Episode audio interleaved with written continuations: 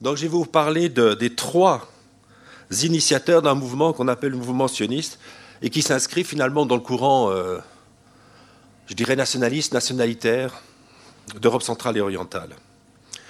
Et donc j'ai pris la liberté d'évoquer aujourd'hui ces trois figures de la modernité juive, trois intellectuels qui, à leur manière, illustrent ce qu'Avel avait finalement appelé le pouvoir des sans-pouvoirs, ou sinon se réfère en quelque sorte au pouvoir révolutionnaire des seules idées. Je retracerai donc brièvement les destins, et on peut dire chaotiques, et vous allez comprendre pourquoi, et aventureux des trois inventeurs du sionisme que furent alors des gens qu'on a un peu oubliés, à part naturellement Théodore Herzl, mais Moritz ou Moïse Hess, et puis Léon Lé Pinsker, et bien sûr donc la figure tutélaire du sionisme Théodore Herzl. Et on pourrait dire en quelque sorte que les juifs ont été aussi des gens sans pouvoir, par définition, et qu'ils ont été amenés à cultiver euh, leur jardin pour pouvoir s'en sortir dans un monde difficilement, définitivement difficile pour eux. Donc mon sujet pourrait paraître incongru ou, pourrait même choquer certaines personnes de l'auditoire. C'est vrai qu'aujourd'hui, l'adjectif sioniste, mon Dieu, claque comme une insulte. Le terme est si codoté, si péjoratif, si déprécié, bah, surtout en Belgique, que la réalité qu'il recouvre a fini par disparaître sous les strates de la stigmatisation, sinon de la diabolisation. L'histoire, les errements de ces 300 pouvoirs, à mon avis, et c'est pour ça que j'ai choisi de vous en parler, n'en sera que plus intéressante. J'ai d'autant plus volontiers choisi d'évoquer les prémices du sionisme politique, parce que je vais vous parler en quelque sorte du sionisme politique, que ma conférence sera sans doute la seule occasion en notre belle Belgique d'évoquer, au fond, trois anniversaires. Les 120 ans du premier congrès sioniste qui s'est déroulé à Bâle en 1897, le centenaire de la déclaration Balfour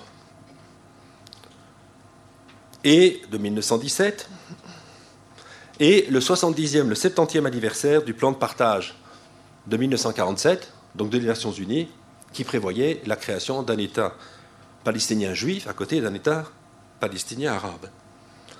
Alors pourquoi est-ce que c'est important pourquoi est-ce que je me propose aujourd'hui de vous parler du sionisme?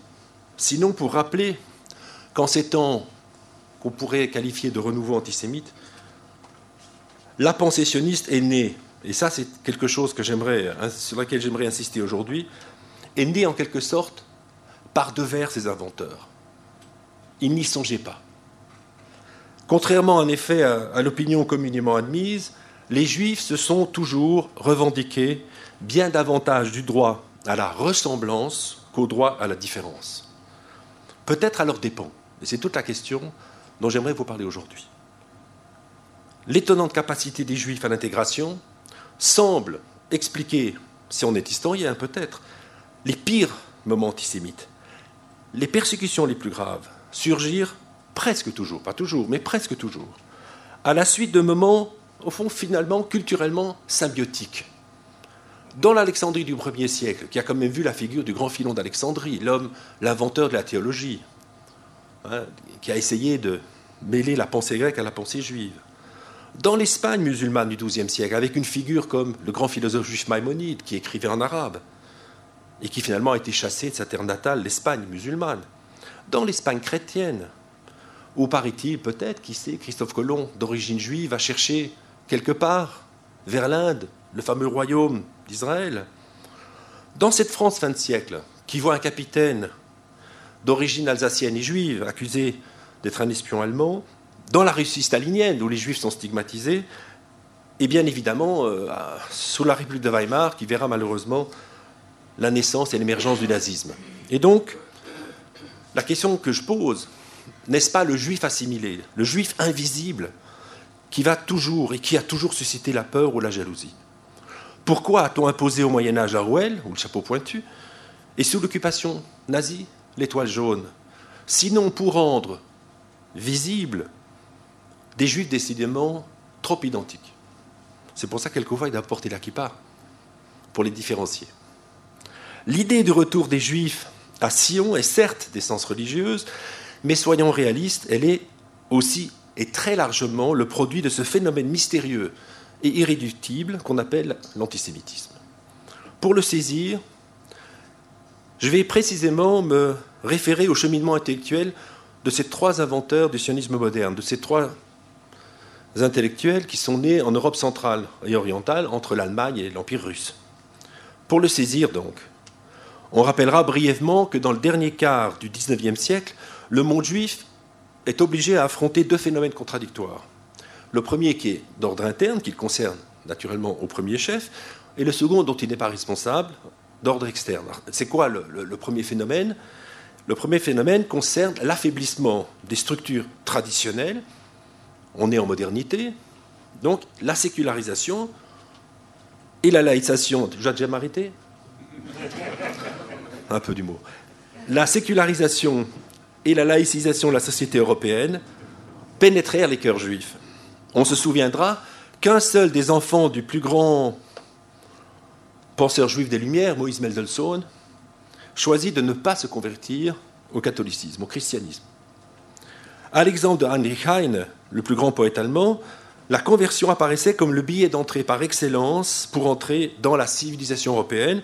Nombreux étaient ceux qui, au XIXe siècle, pensaient que le judaïsme allait disparaître, malgré lui, en une génération, par assimilation, par évaporation. Alors à ce phénomène interne, qui est la modernité, et qui pousse naturellement, inexorablement, on le sait, à l'assimilation, répondait un phénomène cette fois-ci externe, qu'on connaît aussi, à savoir l'hostilité que les juifs continuaient à rencontrer dans les sociétés d'accueil, qu'il s'agisse bien sûr du vieil antisémitisme d'ordre à fondement euh, religieux, du christianisme, ou du nouvel antisémitisme à fondement national et puis racial. C'est à ce défi que ces trois penseurs vont s'employer à réinventer une nouvelle forme de vivre ensemble sur le mode national alors en vogue, d'abord en France, hein, avec la Révolution française, et puis naturellement en Europe centrale, puis en Europe orientale. Moïse, ou plutôt Moritz Hess, fut le premier de ces militants à penser la question juive en termes politiques et national.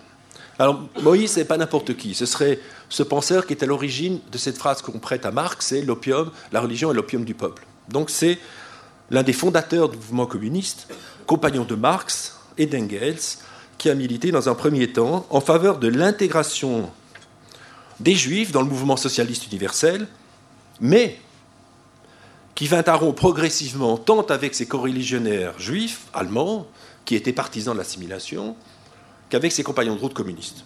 Pourquoi? Tout simplement parce qu'il devint conscient de la montée des périls à l'intérieur même de l'Allemagne. S contesta l'idée de la prééminence des facteurs économiques et de la lutte des classes dans l'histoire pour privilégier ce qu'on appelait alors la lutte des nationalités comme principal facteur de l'histoire ancienne, présente et future. À l'origine de son cheminement intellectuel, précisément la mutation du vieil antisémitisme allemand dans le contexte précisément de l'émancipation, le nouvel antisémitisme, rejetait en effet les juifs non plus sur des critères religieux, mais nationalistes et pseudo-scientifiques. Cette nouvelle judéophobie, cette nouvelle forme de judéophobie, lui a paru d'autant plus dangereuse, et c'est ça, je dirais, le cœur du problème en ce qui concerne en tout cas Moïse S et peut-être tout mon exposé, c'est que cette nouvelle forme visait les juifs non juifs.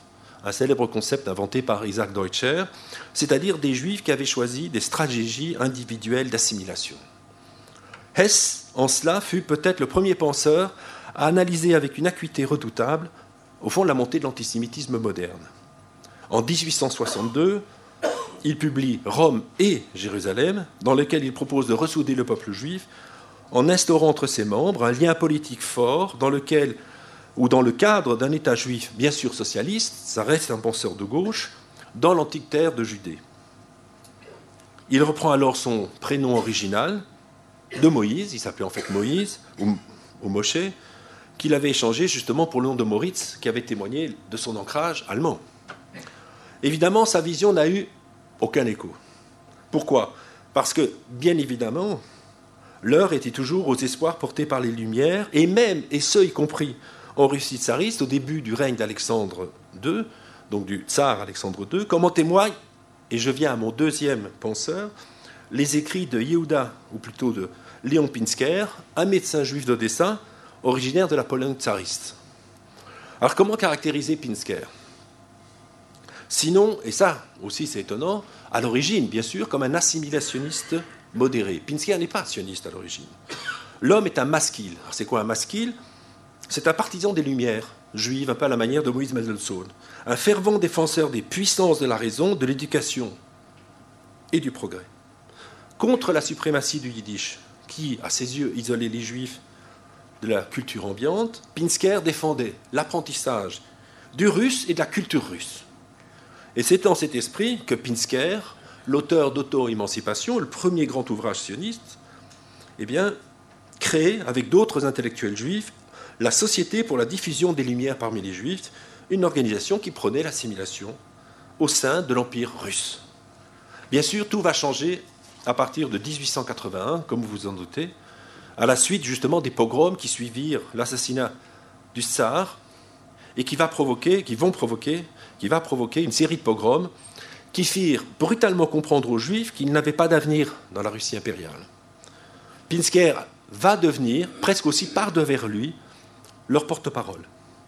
Pour bien comprendre le nouvel état d'esprit, justement des Juifs russes, il faut lire sa petite brochure, devenue un classique du sionisme, qui a été réédité il n'y a pas tellement longtemps avec une préface de mon ami Georges Bensoussan, Auto-émancipation, qui, paraît à Berlin une année après les pogroms, en septembre 1882. Pinsker, donc ce médecin d'Odessa, qui avait cru de toute son âme à l'émancipation, analyse, il est médecin, en clinicien, avec des mots d'ailleurs tirés euh, du vocabulaire médical, pour la première fois de façon systématique, le phénomène antisémite, comme il l'appelle la judéophobie, je crois que c'est une un des premiers intellectuels à avoir utilisé le mot de judéophobie, et son diagnostic est lourd. Pour Pinsker, la judéophobie est une déviation pathologique, une psychose, une perversion, je le cite, congénitale de la mentalité humaine, et en tant que telle, incurable. La cause première de cette psychose héréditaire, et je le cite encore, est la condition anormale du peuple juif, je le cite, nation fantôme, partout minoritaire et nulle part chez elle. Puis il y a une, citation, je ne connais pas par cœur, malheureusement, comme Kostek, et je m'en excuse auprès de vous, mais je ne suis pas francophone, alors je dois lire français. Et je vous lis donc cette célèbre citation de Léon Pinsker. Le juif est considéré par les vivants comme un mort, par les autochtones comme un étranger, par les, par les indigènes sédentaires comme un clochard, par les gens aisés comme un mendiant, par les pauvres gens comme un exploiteur millionnaire, par les patriotes comme un apatride, et par toutes les classes comme un concurrent qu'on déteste. Cet antagonisme est une loi naturelle. Je ne dis pas que je partage son point de vue, mais c'est son constat, en tout cas, qu'il fait après les pogroms de 1881. Inutile donc de s'humilier, de faire le dos rond, de jouer les patriotes. Inutile aussi de songer à combattre la judéophobie. En fait, on ne combat pas une disposition héréditaire. À suivre Pinsker, c'est désormais du côté du peuple des droits à disposer d'eux-mêmes qu'il fallait lorgner, et non sur les droits civiques ou la normalisation des juifs qui n'auront jamais la force de modifier ce qu'il appelle un inconscient collectif. Le juif était à proprement parler un mineur sans autonomie, et Pinsker alors a cette phrase, on pourrait dire en quelque sorte délicieuse, et finalement très moderne. Il dit, à la différence de tous les peuples libres, mais exactement comme les Noirs et les femmes, les Juifs ont besoin d'une émancipation. La solution donc, aux yeux de Pinsker, était d'empatrier les Juifs, pas forcément en Israël, en Terre Sainte, mais d'empatrier les Juifs. Et donc il dit cédez-nous à l'Openter, ainsi que vous l'avez fait aux Serbes et aux Roumains. Alors si l'ouvrage est daté, il reste évidemment fondamental pour comprendre, je dirais, la genèse aussi euh, du nationalisme juif. Parce que ce qui est intéressant dans Pinsker, c'est qu'il a vu le désastre. Il est l'ancêtre, et on peut dire, à tort ou à raison, de ce pessimisme historique qui est inhérent, et je, dirais, je répète, à tort ou à raison, au discours sioniste. Avant Herzl, il met en lumière la force de l'irrationnel. Son ouvrage, qui passa relativement inaperçu, alors moins en Europe, moins en Russie, bien sûr qu'en Europe occidentale, n'en marqua pas moins profondément son époque. Alors je vous cite une réaction d'un citoyen juif allemand un juriste, un certain Max Bodenheimer, qui à 84 ans après avoir lu Auto-émancipation, écrit C'est comme si une serre de lumière m'avait brutalement inondé, comme si elle m'avait brisé tout mon être. Je me vis moi-même comme un esclave devant laquelle la route de la liberté venait d'être ouverte. Quelque temps auparavant, je débattais encore de la question de savoir comment me débarrasser du fardeau de ma judéité afin de trouver refuge loin de la haine d'Israël. Et voilà que soudain j'étais pénétré d'un enthousiasme sacré à l'idée de combattre pour le salut de mon peuple. Fin de citation. Alors, je profite de cette citation pour rappeler que, naturellement, pour beaucoup et nombre de juifs assimilés, en fait, à l'époque, la judéité constituait une survivance du passé, un fardeau. Il y avait beaucoup de conversions, surtout en Allemagne parmi les élites juives, au christianisme. Et c'est le cas aussi de Théodore Herzl, parce que je viens maintenant à mon troisième portrait. Pourquoi? Parce qu'en fait, et contrairement à ce qu'on pourrait croire, rien ne prédisposait le très mondain Théodore Herzl, qui est né à Budapest en 1860, à devenir, en fait, on pourrait dire le Messie, le chantre du retour à Sion. Alors qui est Théodore Herzl? C'est un juriste, romancier, un dramaturge sans grand talent ni succès, mais un formidable journaliste. Je ne sais pas si Kostek écrit des pièces, parce que c'est un formidable journaliste. Et donc c'est un journaliste de grande renommée, au don, et là je cite son ami Stéphane Zweig, aux éblouissants et aux dons éblouissants et favoris du public. Et donc, Théodore Herzl, dans sa jeunesse, est l'archétype du juif libéral viennois, indifférent et même hostile à la religion comme aux traditions juives. Et ce qui est extraordinaire, c'est qu'il ne circoncira pas son fils unique, qui malheureusement se suicidera à Bordeaux euh, en 1930 après avoir été converti à différentes obédiences chrétiennes. C'est une histoire assez tragique, le propre fils de Théodore Herzl. De là à dire qu'Herzl fut indifférent à la question juive, il n'y a qu'un pas qu'il ne faudrait surtout pas franchir. Pourquoi? Parce que à cette époque-là, l'Autriche, vous le savez, est traversée par une vague antisémite, sans équivalent, avec des, agitateurs antisémites de talent, de talent, et on connaît bien sûr la figure de Karl Lugue, qui va devenir par la suite le maire de Vienne. Et donc c'est dès l'université qu'Herzl fut confronté à l'antisémitisme, notamment au sein de ces fameuses fraternités étudiantes qui expulseront progressivement leurs adhérents juifs. Et donc, tout libéral et agnostique qu'il est, le jeune dramaturge, en fait, assume sa judéité. Un exemple, il va refuser de changer de nom de plume, Herzl étant jugé par un certain nombre de patrons de presse allemands ou, autrichiens comme trop juif. Il refuse. Sa connaissance du judaïsme n'en est pas moins fragmentaire, et par exemple, on sait et vraisemblablement qu'il n'a lu ni Hess ni Pinsker. Mieux encore, ce grand bourgeois n'est pas exempt d'un certain mépris à l'égard de ses co-religionnaires, on peut dire un mépris de classe qui est assez commun. Et alors, je vous cite un exemple parce qu'on est en Belgique. Il vient visiter à 25 ans la Belgique, il va notamment à Bruges, à Gand et à Ostende, qui était à l'époque une belle ville. Et il dit, euh, tandis qu'il découvre la plage d'Ostende, il écrit Bien qu'il y ait de nombreux juifs de Vienne et de Budapest, le reste des vacanciers est très plaisant. Effectivement, ça veut tout dire. On pourrait dire la même chose de Carlo Vivari, de Karlsbad, où il y avait aussi euh, des malencontreux euh, bourgeois juifs tchèques qui allaient au bain. Il est surtout étranger à la pensée sioniste, comme en témoignent ses chroniques parisiennes, puisqu'il est correspondant du plus grand journal libéral de Vienne, à Paris.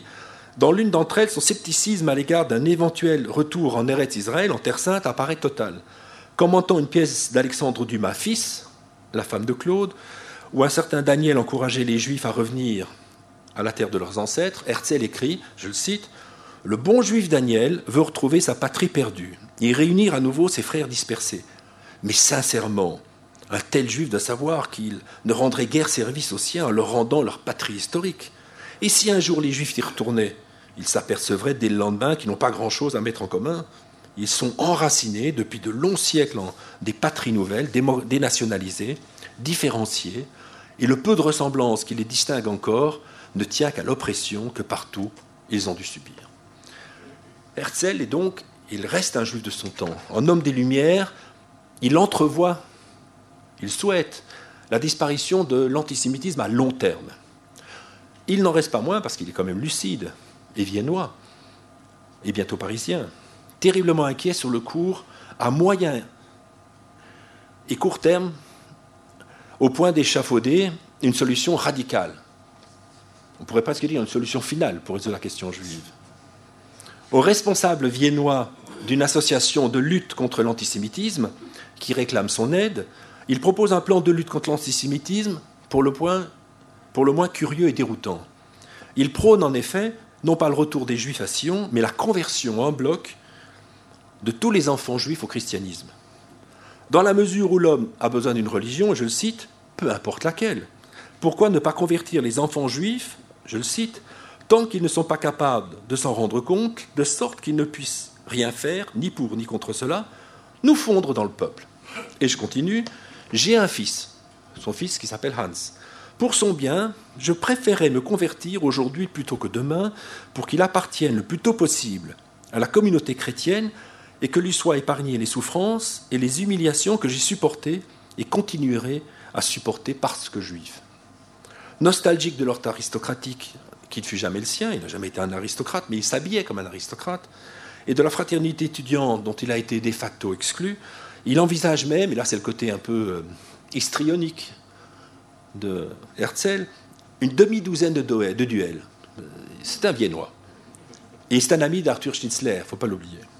Il imagine de provoquer lui-même en duel une personnalité, une des grandes personnalités antisémites de Vienne. Par exemple, il dit pourquoi pas Karl Lueger, le chef du parti chrétien social, qui exploite sans vergogne ce fonds de commerce populaire. La mort scellera le duel au pistolet. Victorieux, Théodore prononcerait lors de son procès un plaidoyer solennel et édifiant, mettant à lui l'antisémitisme. Les Juifs d'Autriche lui offriraient sûrement de l'élire au Parlement, mais, c'est un grand homme, il refuserait de construire une carrière politique sur le cadavre d'un homme. Ah, c'est pas n'importe qui. Pour Herzl, la question juive à l'époque n'est ni nationale, ni, ni confessionnelle.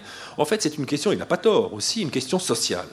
Ce qu'il propose à ses interlocuteurs est donc un vaste plan consistant d'abord à éduquer les masses, c'est un libéral, et d'autre part des mesures politiques consistant à élargir les droits des plus démunis, des femmes et des enfants, et notamment il va prôner l'instauration du suffrage universel intégral qui va être adopté finalement par euh, euh, les Viennois en 1907, mais pas par les Hongrois.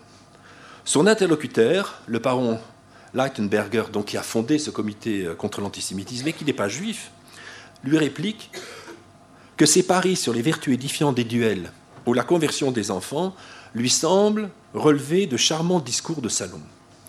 Théodore, piqué au vif, s'attelle à une longue argumentation détaillée et didactique pour convaincre le baron Leitenberger de son raisonnement. Et je le cite de nouveau Que les juifs doivent se convertir est à moitié une boutade et à moitié sérieux. Je dois dire que moi, je ne me laisserai pas convertir, mais mon fils Hans. Car je me demande si j'ai le droit de lui rendre la vie si simplement, si inutilement difficile, comme me l'a été et me le sera encore. Fin de citation. L'idée donc de conversion stimule l'écrivain qui propose un scénario. Alors imaginez le scénario qu'il va proposer. Lui-même irait trouver le pape. Donc imaginez Théodore Herzl aller trouver le pape. Il lui offrirait un traité de paix diplomatique prévoyant un marché. Aidez-nous contre l'antisémitisme. En retour, je lancerai un grand mouvement de masse pour une conversion libre et digne de tous les juifs au christianisme. L'auteur dramatique se plaît à mettre l'intrigue en scène. Herzl imagine déjà le spectacle le dimanche après-midi dans la cathédrale Saint-Étienne de Vienne, la procession d'enfants juifs se convertissant, leur défilé sous la voûte gothique au son des cloches agitées à toute volée. Pour autant, les responsables de la communauté juive et Théodore lui-même ne conduiraient la procession qu'au seuil de la cathédrale, sans y pénétrer. Ils resteraient les derniers juifs, du moins en Autriche, afin de continuer à prêcher la conversion. Lui restera fidèle au judaïsme de ses parents, bah, sinon mon père euh, en serait blessé, et pour ne pas abandonner le judaïsme lorsqu'il est menacé. De toute façon, la conversion des adultes serait inefficace, puisque les juifs d'Espagne, appelés maranes, c'est-à-dire des cochons, je le cite, restent, et je cite encore, distingués par leurs concitoyens, donc méprisés, et on ne leur permet pas de mélange par mariage. Donc il est, encore une fois, assez lucide, puisqu'il connaît l'histoire espagnole. Comme il l'écrit à son ami Arthur Schnitzler, cette marque de sincérité apporterait la démonstration éclatante d'une solution sans dissimulation et aussi sans honte de la question juive. Alors, Théodore Herzl profite de son passage à Vienne, au siège de son journal, pour tenter de gagner la Neue Freie Presse, dont il est correspondant à Paris, à ses idées. Et là, les patrons sont juifs de ce journal, les deux patrons. Alors, il s'efforce de convaincre donc ces éditeurs juifs de son plan de lutte, on peut dire un peu farfelu, de lutte contre l'antisémitisme. Le patron de la Neue Freie Presse, Maurice Benedict, se montre sidéré par cette thèse, parce qu'il avait aussi proposé le socialisme pour les juifs allemands et la conversion pour les juifs autrichiens. Et donc, pour ces deux patrons, qui par la suite s'opposeront au sionisme, il n'est pas question de soutenir des thèses aussi saugrenues dans les colonnes de leur journal, il tente au contraire de le ramener à la raison. Il lui réplique dans un courrier que le judaïsme s'est perpétué pendant des centaines de générations et que Théodore ne peut pas, il n'a pas le droit d'y mettre un terme. La montée de l'antisémitisme français, notamment l'affaire Dreyfus, vous le savez, l'amènera naturellement à revoir totalement son rapport à l'antisémitisme. En janvier 1895, tandis qu'il assiste à la dégradation publique du capitaine Dreyfus, il écrit, et je le cite, Et où cela? En France, dans la France républicaine, moderne, civilisée, cent ans après la déclaration des droits de l'homme. Herzl est dès lors convaincu de l'échec définitif de l'émancipation. Il dit L'émancipation, l'assimilation est une course perdue. Il envoie l'éloquente démonstration dans la capitale où fut proclamée la Déclaration des droits de l'homme. Cet officier, issu d'une bourgeoisie juive qui se croyait assimilée, lui fit apparaître le mouvement antisémite comme un phénomène fatal auquel nul pays ne pouvait échapper. Son retour en Autriche confirme son intuition, puisque lorsqu'il revient en Autriche, il retrouve Vienne, où l'antisémite Karl Luger vient d'être nommé malgré lui par l'empereur François-Joseph comme le maire, le bourgmestre de la capitale. Herzl en vient, et j'en viens presque à mes conclusions, hein, en vient à la conclusion que la menace antisémite pèse sur tous les juifs. Ceux de l'Est, bien sûr, cible des pogroms depuis 1881, mais aussi ceux de l'Ouest, de cette Europe des Lumières, qui bénéficie pourtant de l'émancipation. À Ludwig Spiegel, son collègue de la Neue Freie Presse, il déclare Je comprends l'antisémitisme. En fait, il est la conséquence de l'émancipation des Juifs, à laquelle l'antisémitisme était pourtant ô combien antérieur. Combattre l'antisémitisme est une lutte sans espoir à ses yeux. Pour Herzl, les Juifs ne seront acceptés dans le monde qu'en cessant d'être une anomalie nationale, thèse qu'il reprendra en 1896 dans son maître livre L'état des Juifs de Judenstadt. Contrairement à ce que d'aucuns pourraient croire, nous le savons, enfin un certain nombre bien sûr, les idées d'Herzl furent rejetées en Europe occidentale et notamment par la grande bourgeoisie juive, tant allemande, française que britannique, ces idées furent en revanche accueillies avec enthousiasme par les masses juives d'Europe orientale et principalement en Russie, où il sera accueilli en véritable messie. Et donc, j'arrive vraiment à ma conclusion maintenant. En conclusion, je soulignerai que de toutes les réponses juives à la modernité, seul le sionisme a survécu, bien sûr en dehors de l'assimilation. Le socialisme universaliste a sombré, le Bund a été balayé par les nazis puis par les soviétiques, et ça, c'est important à souligner, à l'origine, le sionisme, en fait, n'a été qu'une réponse très marginale des juifs aux multiples défis posés par le monde moderne.